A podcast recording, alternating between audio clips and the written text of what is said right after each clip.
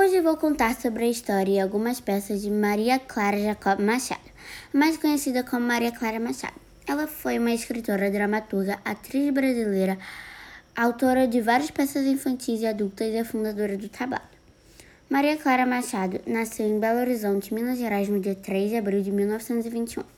Ela se mudou para o Rio de Janeiro com 4 anos de idade. Desde criança, ela conviveu com grandes nomes da literatura, da música e da pintura.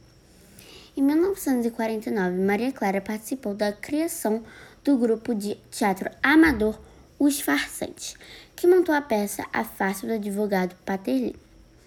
Com 28 anos, Maria recebeu uma bolsa pelo governo para estudar na Escola de Atores Education par les Deux Dramatiques em Paris, onde ficou por um ano, a escritora voltou para o Brasil em 1951 e fez parte do elenco em um filme chamado Ângela, produzido pela companhia Vera Cruz. Ela morreu em 2001. Agora eu vou falar sobre as peças.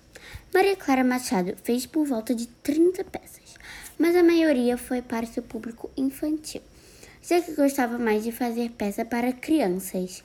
Algumas peças infantis da Maria Clara foram Pluft, o Fantasminha, que foi sua obra mais popular, O Cavalinho Azul, A Bruxinha Caraboa, A Menina do Vento, Maria Minhoca, Patinho Feio, O Dragão Verde, Aprendiz de Feiticeiro e Alfaiate o Rei.